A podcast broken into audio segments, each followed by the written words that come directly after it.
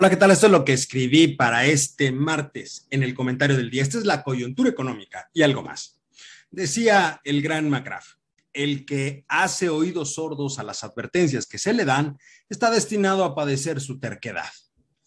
Antes que nada, una disculpa porque la semana pasada no tuvimos eh, este mismo espacio para compartir con ustedes. Pero ya estamos de vuelta, ya estamos de vuelta y en esta ocasión quiero hablar con ustedes sobre algo que quedó pendiente la semana pasada, sobre el famoso cisne verde, del cual empezamos a hablar la semana antepasada. A ver, en esa colaboración terminé mencionando la predicción realizada por el ex gobernador del Banco Central Mexicano y hoy gerente general del Banco, del Banco Internacional de Pagos, Agustín Carstens, sobre la posible llegada de este cisne verde. Incluso mencioné una definición muy básica de lo que es ese fenómeno, donde dijimos que se trata de una situación extremadamente rara, con un impacto desproporcionado, que está relacionado en este caso con el cambio climático y que solo va a poder ser explicado después de haber ocurrido, lo cual deja abiertas muchas situaciones. A ver, de acuerdo con algunos expertos, la gravedad a la que nos vamos a enfrentar no tiene precedente alguno en la historia moderna de la humanidad. Y yo inclusive podría decir que no tiene precedente en la historia de la humanidad.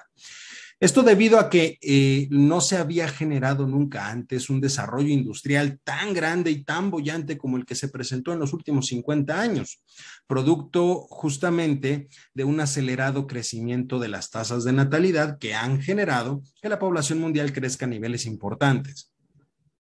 Para que nos quede totalmente claro, mayor población es igual a mayor demanda de bienes y servicios, lo que es igual a una mayor producción de bienes y servicios y por lo tanto al mayor uso de energía. Todo esto pues, obviamente parecería algo benéfico para la economía internacional. Sin embargo, hay que recordar que apenas en los últimos 20 años, es hace 20 años justamente, cuando se empezó a hablar de tener que migrar o ponerle atención pues a las energías que se utilizan dentro de los procesos productivos para poderlas migrar a lo que se conoce como fuentes limpias o verdes. Todo esto justamente porque la mayor cantidad de energía utilizada es de origen fósil. Y adicionalmente, el resultado del proceso productivo es la emisión de gases contaminantes que también han aumentado en los últimos años. Esto es, a ver, por un lado tenemos un insumo que es contaminante, energías fósiles, y por el otro lado tenemos un residuo que también es contaminante. Una combinación nada buena para el medio ambiente. Dado esto y dado lo que dijo el gerente general del BIS, a finales del mes del mayo, el Banco Internacional de Pagos pues decidió crear el foro conocido como Cisne Verde 2022, en el cual participaron una gran cantidad de expertos en diferentes temas y que abordaron grandes problemáticas como son el financiamiento de la transición verde, que va desde las fallas del mercado hasta la necesidad de justicia climática o lo que se conoce como justicia climática, desde las consideraciones regionales hasta la necesidad de una cooperación internacional, la implementación de operaciones de política monetaria con un enfoque climático y lo esencial que es lograr las emisiones cero. Para darnos una idea de dónde estamos parados y de lo que se dijo en ese foro, de acuerdo con Ravi Menon, que es director gerente de la Autoridad Monetaria de Singapur y presidente de la Red para la Ecologización del Sistema Financiero, en el año 2021 el uso de combustibles fósiles y las emisiones de carbono asociadas tuvieron un repunte asociado también a la recuperación económica mundial. Recordemos que en el momento más fuerte de la pandemia se cerró la economía, se pararon las actividades y cuando se reabren los mercados, obviamente hay un repunte de la producción. Consideremos entonces que la demanda de carbón, lejos de disminuir, ha aumentado justamente por todos estos procesos. Y hoy en día los combustibles fósiles representan, de acuerdo con esta persona, con el director gerente de la Autoridad Monetaria de Singapur, representan el 80% del consumo mundial de energía primaria, es decir, del insumo básico de producción. Y la capacidad de generación de energía renovable, si bien ha crecido en los últimos años, no es un ritmo suficiente para poder alcanzar esa meta fijada de cero emisiones para el año 2050.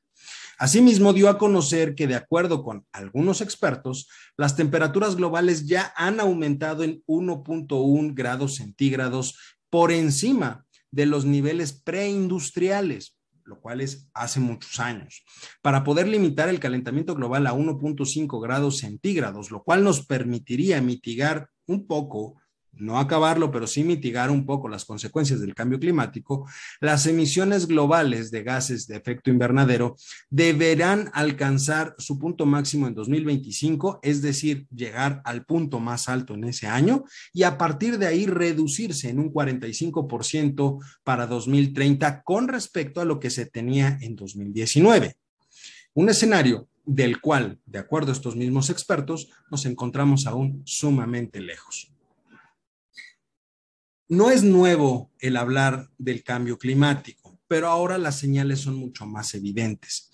A ver, bastaría con voltear a ver la gran cantidad de incendios que cada vez tiene el estado de California, cada vez son más. Y aquí en México basta con que voltee a ver qué es lo que está sucediendo en las playas de Quintana Roo. Hay una gran cantidad de sargazo que hoy se encuentra en esas playas y que hace algún tiempo no se encontraba ahí.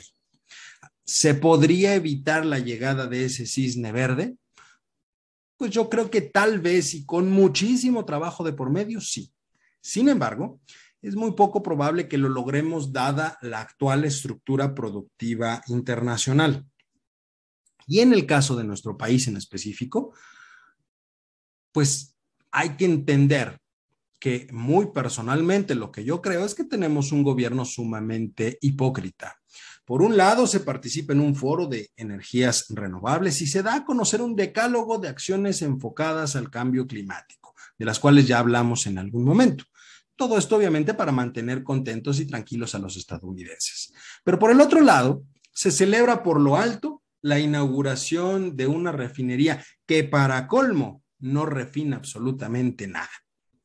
Mientras no se entienda que el fin de la era de los combustibles fósiles es inminente y no es de ninguna forma el canto de sirena que aseguró el hijo predilecto de Macuspana, estamos condenados a padecer los efectos de ese tan mencionado cisne verde.